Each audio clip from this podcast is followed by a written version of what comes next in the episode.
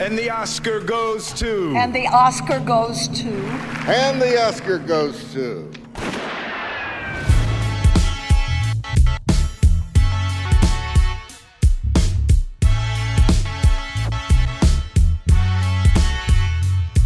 Всем привет! Это подкаст «Кинопоиска. Крупным планом».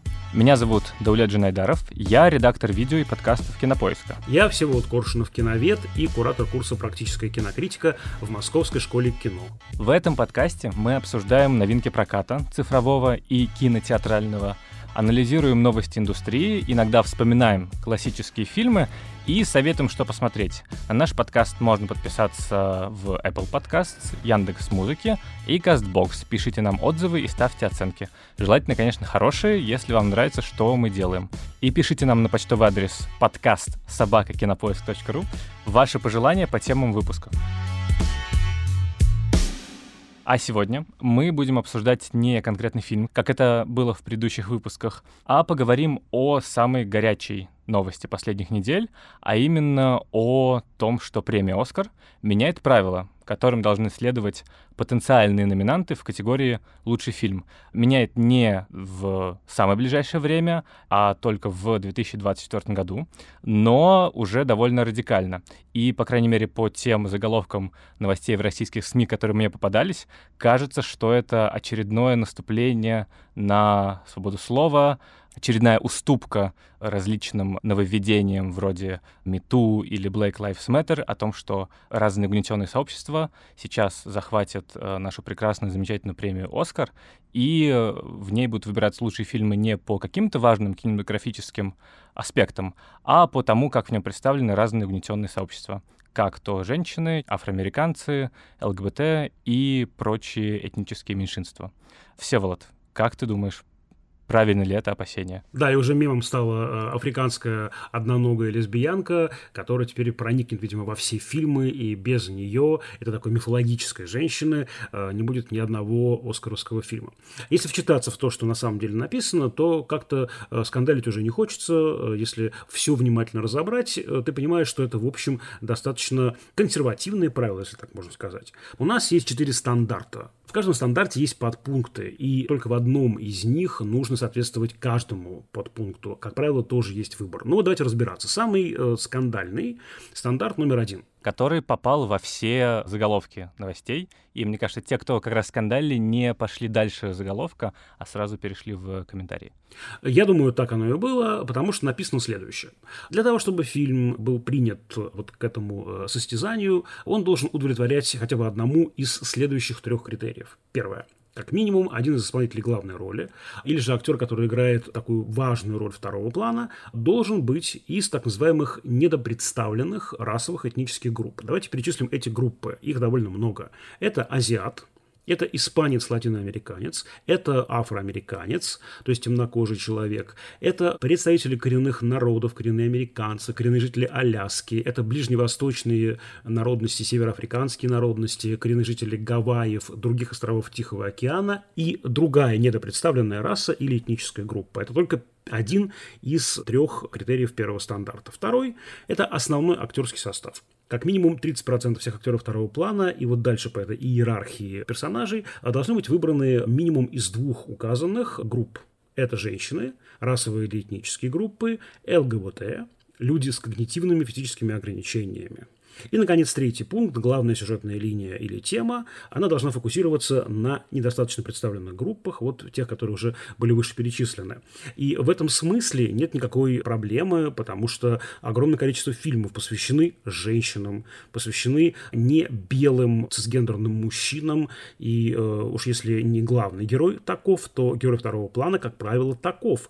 И в этом смысле я не вижу никаких сложностей. Мы это сейчас даже, может быть, пример чуть позже привести и посмотрим, что даже классические фильмы вполне укладываются даже в этот первый стандарт, а еще есть три. Да, на самом деле мы в Кинопоиске делали тест прямо к новостному поводу, какие фильмы, получившие премию «Оскар» за лучший фильм, не прошли бы по этим критериям. И мы столкнулись с интересной, вообще говоря, задачкой, потому что найти тот фильм, который из даже последних 20 лет э, или даже за всю историю, который бы э, не проходил, оказалось довольно сложно. Даже по этому первому критерию, потому что первый критерий действительно он э, затрагивает содержание и основных действующих лиц, и там, чему посвящен фильм. А остальные, они уже посвящены, второй стандарт — это про создателей, Третий — это про индустрию и про разного рода оплачиваемые стажировки. А четвертый посвящен э, исключительно маркетингу и дистрибуции, ну, то есть чтобы в команде были какие-либо представители как раз этих недопредставленных групп.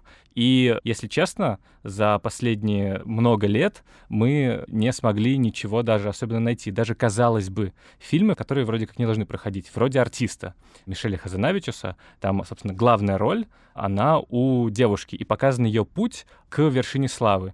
Или же, например, «Отступники», фильм Мартина Скорсезе. Вот уж, казалось бы, кто настоящий дед кинорежиссуры, такой консерватор, у которого в главных ролях всегда разного рода белые гетеросексуальные мужчины с лицами Леонардо Ди Каприо и Роберта Де Ниро, часто объективируемые женщины от Шарон Стоун до Марго Робби, и который, видимо, на досуге сжигает в камине фигурки Железного человека и Капитана Америки, даже у него в «Отступниках», вообще говоря, монтажером работала великая Тельма Шунмейкер, а художником по костюмам великая Сэнди Паул, которая за работу с ним получала много раз Оскары. Ну, в общем, казалось бы, скрепы рушатся, значит, золотой Оскар покрывается трещинами, и из него, знаете, что-то не то вылезает. Но на самом деле это ведь очень консервативная поправка к правилам. Конечно, а вот как можно найти, ну, то есть можно, наверное, найти, но действительно нужно постараться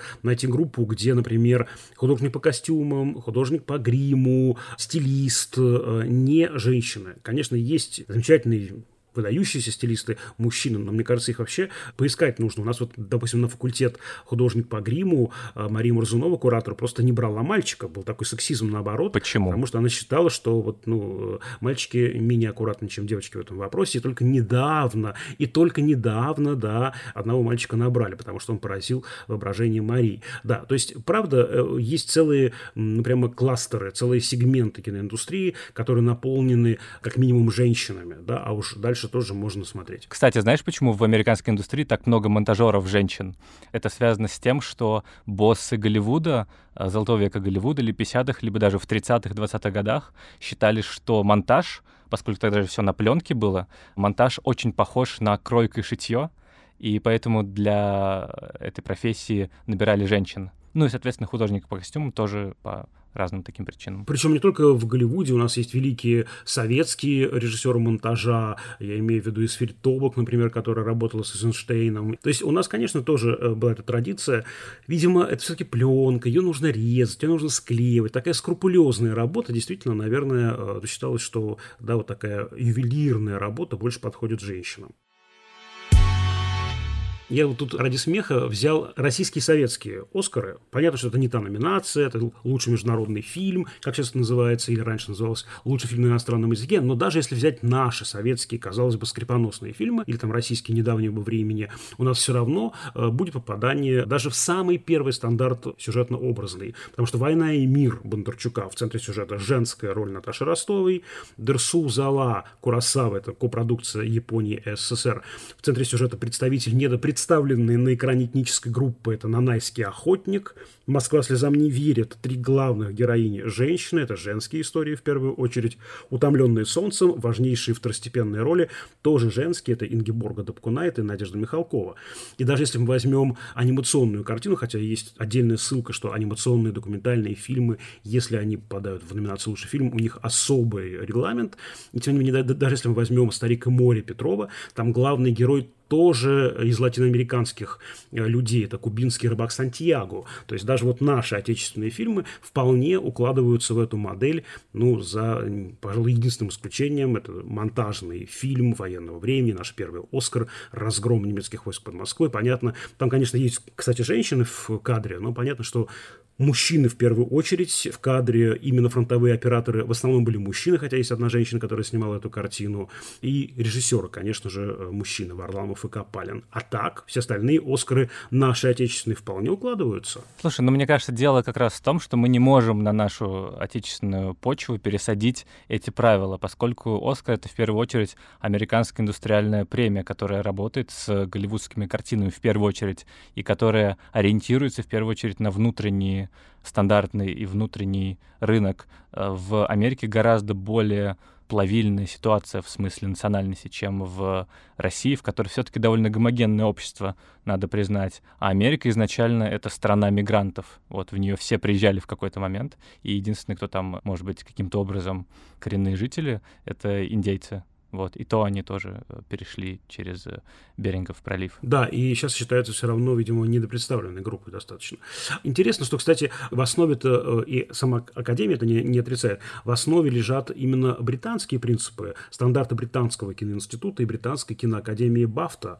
То есть это уже было внедрено в Британии, и американцы просто как бы, ну, переняли это, адаптировали, действительно, ты прав, под свою ситуацию. То есть это на самом деле не какое-то, не знаю, прогрессивное нововведение, вот, свежие изобретения с патентом. Нет. Вообще интересно, что многие же сравнивают это с кодексом Хейса, и правда есть такая ассоциация, да, кодекс Хейса тоже такая э, система регулирования ради спасения кино и спасения зрителей в эпоху Великой депрессии, потому что была велика агрессия моральных организаций, они настаивали на запрете того и сего. Спасение морального состояния нации, в первую Да, очередь. да. А то все увлекаются этими странными гангстерами в шляпах, они там убивают и показывают голых женщин. Нельзя. Кроме того, действительно падала уже посещаемость кинотеатров, и нужно было как-то менять, да, что-то. Короче, то, что было актуальным в 30-е годы, начале 40-х, стало страшным тормозом американской киноиндустрии уже в послевоенное время, в 50-е, 60-е годы, и, естественно, само по себе уже э, отпало. Вот, но все-таки кодекс Хейса – это запрещение, это нельзя показывать. А здесь не то, что не- нельзя показывать, пожалуйста, показывайте, что хотите делайте. Только, да, э, вы не сможете получить статуэтку «Оскар» вот в этой единственной номинации. В конце концов, они раздают эти статуэтки в этой номинации «Лучший фильм». Наверное, они имеют право как-то регулировать по-своему. Более того, вот мы ты уже упомянул про этих самых интернов, про эти курсы переподготовки специалистов, э, и можно только за счет третьего, четвертого стандартов и их соблюдения, да, там, не знаю, маркетинг, реклама, вообще очень женские такие департаменты, как бы это сексистски не звучало. Тем не менее, можно вот только за счет этих последних двух стандартов сделать сексистское, гомофобное кино про белых цисгендерных мужчин, в возрасте желательно, да, вот, и оно попадет в эту номинацию формально, по крайней мере, может попасть в эту номинацию. И еще говорят, что, конечно же, почему исключены творческие вопросы, чтобы вот Оскар получить, нужно это все выполнить, этого достаточно. Да нет, конечно, это не отменяет того, что фильм должен быть хороший, качественный, актуальный. Это просто в плюс к тому, что уже было. Мы говорили про российскую индустрию, но сейчас вот э, недавно буквально закончился Кинотавр, главный российский кинофестиваль, и в нем без всяких этих регуляций, без всяких новых правил, жюри во главе с Борисом Хлебниковым выбрало в качестве лучшего фильма «Пугало», яркого представителя якутского кино. И приз за лучшую женскую роль тоже выиграла женщина, которая там снималась якутской национальности. Даже если в российском кино получилась такая саморегуляция, то и за американское тоже не стоит волноваться. Так, а в американской она уже произошла гораздо более радикальная, да, собственно, Оскар у паразитов, точнее, не один Оскар, а сразу несколько, у фильма не на английском языке, у фильма азиатского, корейского, это же просто, ну, невозможная вещь. По сравнению вот с этим, да, с «Триумфом паразитов», эти нововведения, которые мы обсуждаем сейчас, это просто, ну, такой писк мыши, ну, правда, писк мыши. Про паразитов, мне кажется, это, во-первых, амбиция Оскара стать мировой премией на то, что она, значит, про весь мир. А с другой, мы это говорили в выпуске про поезд Пусан, что, да, конечно, победили в номинациях лучший фильм, лучший режиссер, но никто из актеров не был номинирован на актерские номинации, включая главного героя, который замечательно сыгран, и уж точно ничуть не хуже Роберта Де Ниро, скажем. Но нет, кажется, Ну, для не всё академиков сразу, это- Дуэлет. Ну, хорошо. но все-таки степ-бай-степ. Надо понимать, что э, Оскар всегда был довольно... а, Ну, то есть в нем соединялась, с одной стороны, такая консервативная, ну, такая возрастная, скажем, часть, да, всегда же, ну, вот э, академики, это были люди заслуженные, люди возрастные, уже, значит, пожившие и не очень склонные к переменам. С другой стороны, он всегда был более либеральным или даже более левым, если можно так сказать, чем, допустим, средние штаты, там, средний какой-нибудь Запад, например. Поэтому здесь, скорее, вот для э, этой левацкой тусовки Голливуда, это скорее вообще действительно, ну, гора родила мышь. Шаг назад. Я хотел поговорить про, в принципе, важность репрезентации в кино, потому что кажется, что эти правила в первую очередь про то, чтобы дать голос тем группам, тем сообществам, у которых его по каким-либо причинам раньше либо не было, либо было недостаточно. И есть такой важный вопрос, почему вообще это важно, почему важно, чтобы было больше фильмов про афроамериканцев, либо про женщин, почему нельзя оценивать премии «Оскар», которые вроде как за художественное достоинство, оценивать ей художественную ценность а не то, какие галочки или в какие слоты тот фильм или иной попал. Меня скорее смущает вот эта вот такая бюрократичность, потому что, ну, вот есть вещи, которые, ну, не знаю, ментальные особенности, да, там, не знаю, физические особенности, это понятно, а есть вещи, которые связаны с тем, что, может быть, даже люди не готовы транслировать, не готовы раскрывать. Это личное дело каждого. Понятно, что в США по-другому к этому отношение, и тем не менее. Но мне кажется, вообще это дико важным, потому что вот эти споры, которые возникают, казалось на пустом месте, они очень важны. Вот я, например, когда на доске рисую человечка, вот я рисую палку, палку, огуречек. Кого я рисую? Мужчину. Почему я рисую мужика? Почему в моем рисунке человек априори мужчина? Куда делись женщины? И кино, которое транслирует этот вот взгляд, точнее культуру вообще, и кино в частности, транслирует этот взгляд, оно же оказывает огромное воздействие. Можно быть феминистом рационально, но неосознанно транслировать эти старые, архаичные и очень вредные идеи. Транслировать male gaze. Конечно, то, что Лора Малви называет male gaze, мужской взгляд, именно так. Потому что это тоже, ну сейчас я прям вот очень коротко про это скажу, это же очень важно, что первая ступень идентификации зрителя с кинозрелищем, с киноизображением, это идентификация не с персонажем, а со взглядом камеры.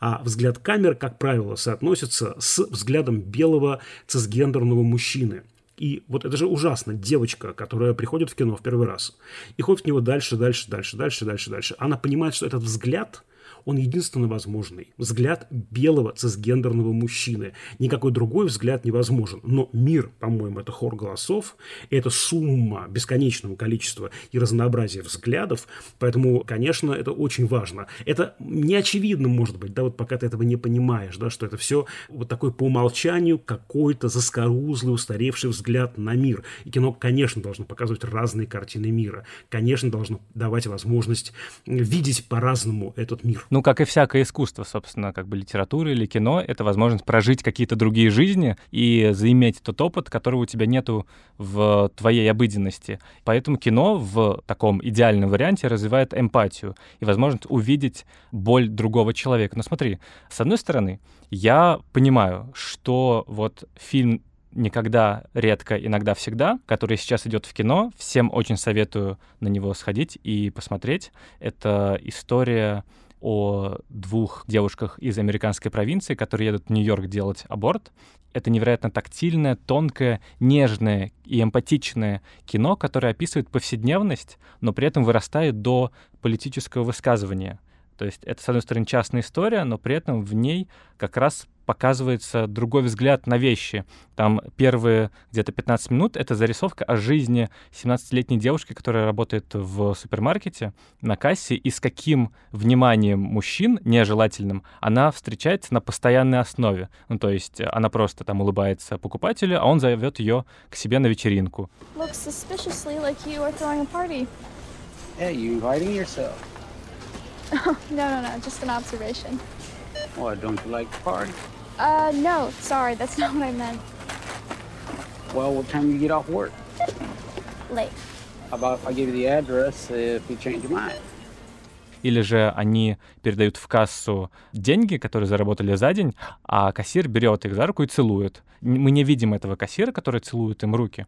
Мы видим просто их взгляд. И мы понимаем, что им это приходится переживать каждый день, каждый раз, когда они сдают кассу. И я понимаю, что этот фильм, в общем и целом, наверное, не мог снять мужчина, просто потому что он не смог с такой честностью и искренностью передать повседневность сексизма. Но с другой, есть пример великого сериала «Прослушка», нежно мной любимого. Возможно, величайшего в истории, в принципе, телевидения и кино. Ну, то есть есть разные мнения. Кто-то считает, что «Игра престолов» величайший, кто-то, что «Во все тяжкие», кто-то топит за папиных дочек. «Прослушка» — это в любом случае такой великий роман, который описывает жизнь одного города во всех его проявлениях. От наркоторговли до прессы и образования школьного. И в нем очень важные линии как раз этих афроамериканцев, наркоторговцев, либо же просто учеников школы. И это любимый сериал Барака Обамы. И главными шоураннерами И сценаристами на этом сериале были белые мужики, там, 40-50-летние. И это не помешало ему стать таким точным высказыванием. Если у тебя есть какой-то опыт, вообще не факт, что ты сможешь его выразить на экране достоверно и точно. А главное — это любовь к изображаемому предмету и желание рассказать эту историю. А уж кто ты и как ты выглядишь, мне кажется, не так важно. В этом смысле мне не очень как раз нравятся все эти истории, когда говорят, что Скарлетт Йоханссон не может сыграть трансгендерную женщину, хотя, вообще говоря, все актерское существование и вся актерская профессия построена на том, что ты играешь кого-то не с твоим опытом. В общем, это, мне кажется, довольно неочевидно. Ну, тут, с одной стороны, ты прав, да, действительно, это и есть суть актерского перевоплощения. А, с другой стороны, есть еще и роли, и образы, которые вообще довольно универсальны, да, в том смысле, что они могут быть и про мужчину, и про женщину. Ну, например, фильм «Я худею» Алексея Нужного, там главная героиня девушка, но выросло это из того, как сам режиссер и сценарист фильма Николай Куликов делились друг с другом опытом своего похудения. То есть эта история, она как бы всех не в кавычках, а не только для девочек, не только про девочек, просто девочка была более удобным, опять же, к сожалению, видимо, в нашем сексистском обществе, более удобным образом для того, чтобы эту тему раскрыть. Но, с другой стороны, э, прекрасно я понимаю обиду людей, вот там, не знаю, трансгендерных людей, афроамериканцев, ЛГБТ-сообщества, потому что вновь Скарлетт Йоханссон играет вновь Де Ниро играет. Это немножко похоже на Blackface, когда, как известно, в старом э, голливудском кино основные роли афроамериканцев, темнокожих персонажей, играли белые актеры с таким темнокожим гримом. Это было ужасно, это выглядит очень странно и сегодня, может даже тем более сегодня. Вот. И мне кажется, это понятно обида, да, понятно, что здесь, мне кажется, нет обесценивания того, что ты, Скарлетт Йоханссон, не сможешь почувствовать, ты не сможешь пережить. Мне кажется, это, ну, не про то, что она плохая актриса или недостаточно хорошая актриса, а в том смысле, что дайте нам сыграть, дайте нам эти роли, не забирайте их себе, белые цисгендерные мужчины и белые цисгендерные женщины. Я думаю, здесь в этом все дело. Нет, это понятно, просто это чуть-чуть, как это ты говорил, что степ-бай-степ, и скоро и, и корейским актерам начнут давать Оскары за лучшие мужские роли, так и здесь. Для начала нужно, чтобы вышел э, многомиллионный фильм со Скарлетт Йоханссон про трансгендерную женщину, чтобы это ввести в мейнстрим потому что только с такой кассовой актрисой дадут денег и бюджета на то, чтобы снять фильм на неочевидную тему. А уже потом, наверное, возможно, подтянутся и люди, которые могут сыграть какой-то свой опыт. Потом подтянутся. Вот сколько можно ждать? Вот сколько можно ждать? Я хочу уже прямо сейчас. Слушай, ну вот мы с тобой сейчас сидим в Москве, рассуждаем о том, что происходит в далеких Соединенных Штатах, а давай подключим к нашему разговору человека, который живет э, в Америке, сейчас живет и учится. Это сценарист, магистрант факультета искусств Нью-Йоркского университета Петр Самойлов. И Петр расскажет нам о том, как на это смотрят там э, в Нью-Йорке, там в США. Когда вы меня предупредили о теме подкаста, я как раз стал вспоминать, обсуждали ли мы вообще эту тему здесь, в Америке, и я понял, что нет. А почему так э, получается, что в американской киношной тусовке Оскар совсем не является ньюсмейкером? Ну, то есть это потому, что она воспринимается как странная премия для старых белых мужчин, или потому что это чисто индустриальные вещи, в которых на самом деле не важно, кто там выиграет лучший фильм, а важно только, кто получит за там лучшие костюмы, это какое-то такое признание чисто цеховое, или почему? Ну, мне кажется, сейчас несколько факторов так совпали, что эта новость немножко прошла незамеченной.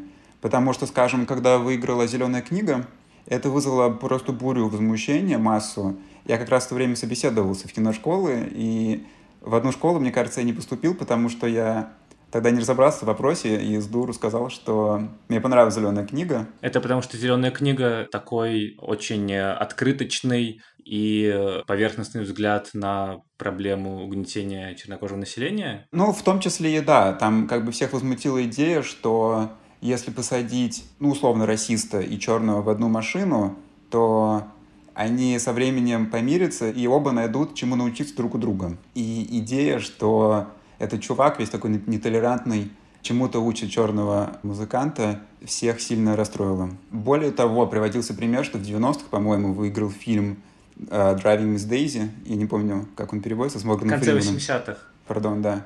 И всех также возмутило, что типа, такой же фильм 20 лет назад выиграл, и неужели мы не сделали никакого прогресса, типа, за это время? А вы сами, хоть и белый цисгендерный мужчина, но недопредставленный в Соединенных Штатах категория населения, вы сами себя чувствуете более защищенным после принятия этих поправок? Вы же можете сделать сценарий фильма, который будет номинирован в категории «Лучший фильм». Да, но, как я понял, там очерчен довольно четкий круг недопредставленных групп, участие которых приветствуется в проектах, и э, русские студенты, мне кажется, не упомянуты. Ну, может быть, поэтому такое недовольство у нас? Ну, мне кажется, что у нас, и сейчас мы просто намного более гомогенное общество, поэтому нам настолько непонятно, потому что здесь общество очень разнообразно. Там, даже если не брать киношную тусовку, там можно пройти по улице Нью-Йорка полчаса, и ты услышишь 10 разных языков, и встретишь ну, невероятное количество самых разных людей. Ну, это да, понятно, что Америка — это такой плавильный котел, и странно, что этого не произошло раньше. А вот у меня вопрос. Америка, мы знаем, очень разнообразная страна, а, с достаточно большим, тем более в последние годы, разделением на два довольно радикально настроенных друг против других лагеря. Мы выяснили, что в среде либерального вуза нету особенной реакции, никто даже не заметил. А вот, скажем, в том, что называется Южные Штаты или же гораздо более консервативно настроенные, была ли там какая-то на это реакция хоть какого-то рода? Для этого нужно читать новостные ресурсы такого правого толка, потому что здесь довольно четко разделено что если ты правый, ты читаешь одно, если ты левый, ты читаешь другое. Я на них не подписан, скажу честно. Киношные сайты априори 90% будут а, левого толка, поэтому там это освещено с левой стороны. Поэтому я даже не в курсе. Но, опять же, что-то мне подсказывает, что они в основном готовятся к тому, как бы в ноябре оставить Трампа. И тем более тут недавно был очередной всплеск социальных напряжений со стрельбой, с конфликтами на расовой почве. И мне кажется, что этот нарратив захлестнул все. Очень понятно, в США никому нет дела до культуры, там политика смыла все вообще. Ну, сейчас да, а киноиндустрия э, больше озабочена тем, как они будут открываться и восстанавливаться после карантина и ковида. Здесь же кинотеатры в основном закрыты, довод Нолана собирает какие-то копейки. Очень много обсуждается именно это. Плюс очень много перестановок в больших кинокомпаниях. Поэтому в самой киноиндустрии заняты как будто бы другим, а не новыми правилами Оскара. Только Россия блюдет, следит и вообще хранит чистоту главной американской кинопремии. Если в Америке это, в общем и целом, никому не интересно, почему в России это вызвало такой огромный ответ. И почему, в принципе, премия «Оскар» именно в России, именно для жителей России так важна? Ну, потому что самый популярный актер нашего времени, Александр Петров, хочет выиграть «Оскар». Ты мечтаешь о Голливуде? Да. А... Я не то, что мечтаю, я просто понимаю, что это, это мечта, безусловно. Мечта получить «Оскар», а это цель. Потому что Голливуд очень большой, там много артистов, туда не так, э, ну, как мне кажется, сложно попасть и заполучить роли.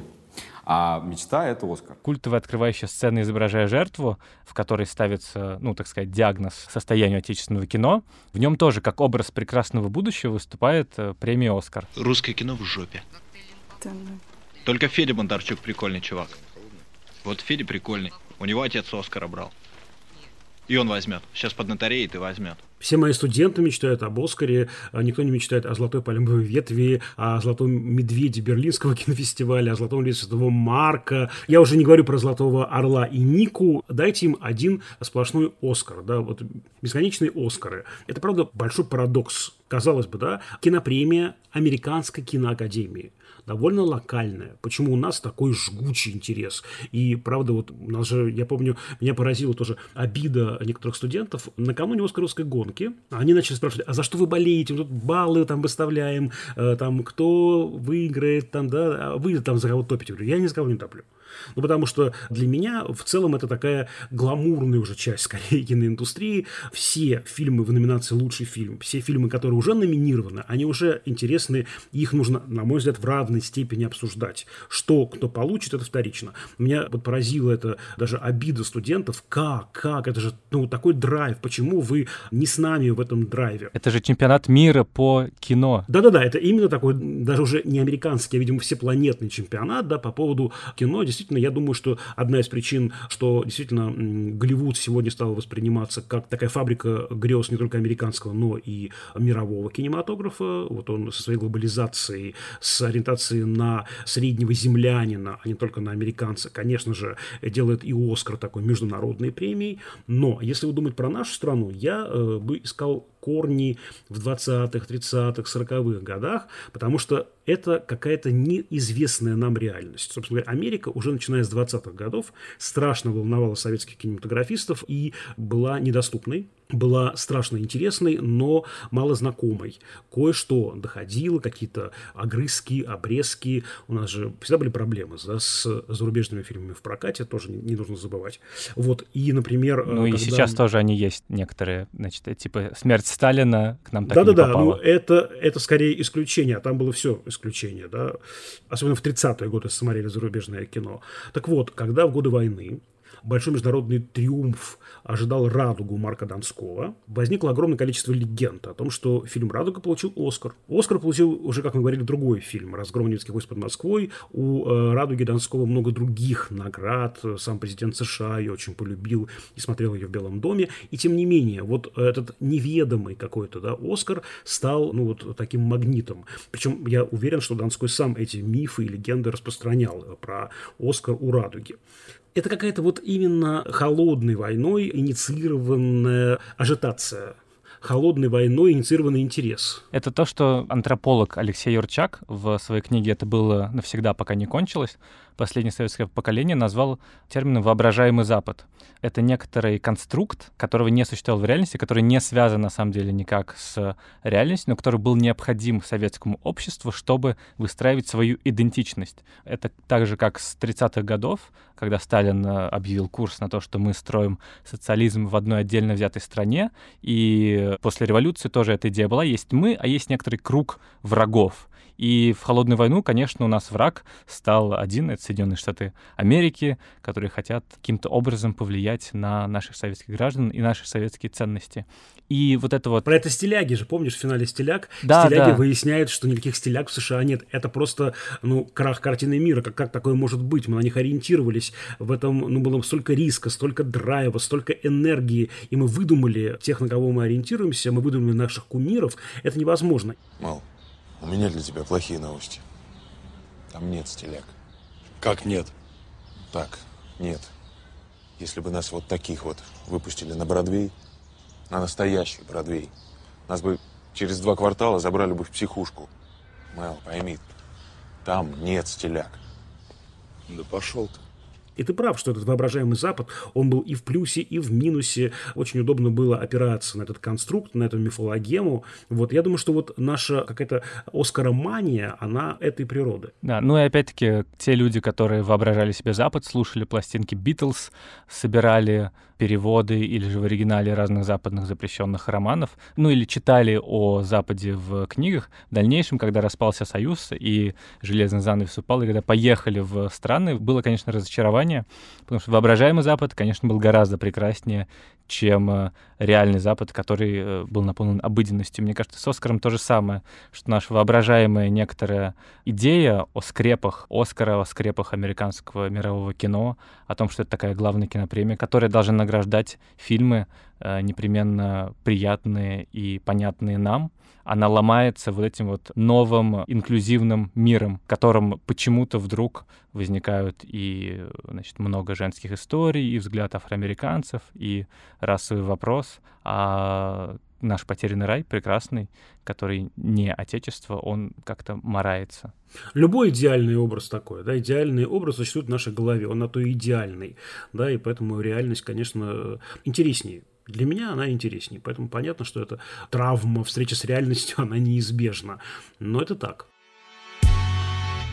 В конце мы, как обычно, советуем по разным фильмам. И кроме того, что я бы посоветовал вам всем сходить и посмотреть замечательный фильм Элизы Хитман «Никогда, редко, иногда, всегда», я бы еще хотел вспомнить фильм, который, наверное, многие смотрели, но, тем не менее, который является ярчайшим примером так называемого афроамериканского кино, то есть одной из тех групп, которые недопредставлены, по мнению киноакадемии «Оскар». Это фильм «Черный клановец» замечательного режиссера Спайка Ли, главного режиссера и певца Черной Америки. Это фильм о 70-х годах, и коллизия в том, что главный герой детектив-афроамериканец находит случайно объявление о собрании некоторой группы, которая сильно напоминает Куклукс-клан. Он-то звонит, и действительно это оказываются последователи белой силы. И он завязывает разговор с ее лидерами, вступает туда, но поскольку он афроамериканец, то он не может прийти и очно поучаствовать в этих собраниях, и он посылает вместо себя своего друга, которого играет Адам Драйвер. И это очень страстное, яркое, бодрое кино от человека, который, несомненно, знает, о чем говорит, и который выражает сильную боль относительно подъема российских настроений в Америке. В финале этого фильма Спайк Ли вставляет, вмонтирует кадры реальных протестов против полицейского насилия в Америке, и ты сразу понимаешь, про что это кино. Мне этот фильм близок во многом из-за как раз второй линии героя Адама Драйвера, который как раз приходит к этим членам современного Куклукс-клана, но при этом он, вообще говоря, еврей, и вынужден это скрывать. И у него там есть монолог, в котором он говорит, что вот, вообще говоря, я никогда не думал особенно о том, что я еврей. Я никогда себя так не определял. Я еврей, да, но я же не ортодокс. Я не знаю всех традиций, никогда не задумывался о том, что я еврей или что мои близкие евреи. Ни на какие бармитсва не ходил и сам не праздновал. Я рос обычным белым. А теперь открещиваться от себя приходится. Никогда об этом не парился, а теперь только и думаю. Про ритуалы и наследие. И мне это близко, поскольку, ну, я представился вначале, но по голосу, наверное, нельзя понять, что у меня восточная внешность, и я родился и вырос в Москве, и даже не зная казахского языка, я никак не причисляю себя к какой-либо культуре, кроме русской. Но при этом всякий раз, когда я выхожу за пределы тесного и уютного круга коллег или друзей в так называемую глубинную Россию, то я понимаю, что меня оценивают через внешность. То, что я не свожусь до тех характеристик и черт, которые не являются основополагающими для меня. И это не сказать, что прям больно, но с этим тяжелее жить, и ты постоянно об этом думаешь. И, в общем, всем очень советую посмотреть. Прекрасное кино. Да, это, конечно, все ужасно. Все эти стереотипы, проекции, то, что психологи называют интроектами, какая-то идея, положенная кем-то в нас, и мы считаем ее своей. Это вот эти знаменитые мальчики не плачут, девочки должны быть принцессами, ну и так далее. Да, мужик должен быть мужиком. Это вот все, конечно, оттуда. И э, мне очень нравится фильм, английский фильм про ЛГБТ-движение, он называется «Прайд», «Гордость» в нашем переводе. Фильм 2014 года режиссера Мэтью Орчиса. Это самое настоящее доброе кино, кино про солидарность, потому что это потрясающая история, реальная история, как в 80-х годах группа геев и лесбиянок из Лондона объединились с бастующими шахтерами в и две эти разные группы, ЛГБТ-сообщество и шахтеры, которые были недовольны политикой Маргарет Тэтчер, они объединили усилия, и это вот действительно потрясающая такая картина. И в этом фильме много энергии, объединения, много драйва, опять же. А, и я, например, с удовольствием показал этот фильм моей маме. Мама моя была совершенно счастлива, абсолютно счастлива, потому что там очень здорово сделан этот разновозрастной взгляд. Там есть персонажи от там, 18 лет до примерно 60-70. И в этом смысле это самое настоящее семейное кино, как это не парадоксально, потому что каждый из зрителей может найти точку опоры в этой идентификации с персонажами. Вот а, здесь нет а, этом смысле никаких преград и запретов. Поэтому очень рекомендую. Картина «Гордость» 2014 года. Посмотрите ее. На этом все. С вами были Дауля Джинайдаров и Всеволод Коршунов. До встречи в следующем выпуске подкаста «Крупным планом», который будет посвящен биографической драме «Стрельцов». И он нам будет интересен не только сам по себе, но и как часть такой волны отечественных фильмов, которые посвящены победам прошлого, либо спортивным, либо военным. Очень интересно, почему в России этот жанр так вдруг стал популярен и какие его какие-то основные жанровые характеристики. Поковыряемся в этом, надеюсь, поспорим. На наш подкаст можно подписаться в Apple Podcasts, Яндекс Музыки и Castbox. Очень ждем ваши отзывы, оценки и пожелания, какие темы нам лучше осветить в наших следующих выпусках. Пишите нам на адрес подкаст собакакинопоиск.ру вопросы и письма с пожеланиями, а мы будем на них отвечать. Над этим эпизодом работали звукорежиссер Лера Кусто, продюсер Женя Молодцова, а также главред кинопоиска Лиза Сурганова. До скорого. До свидания.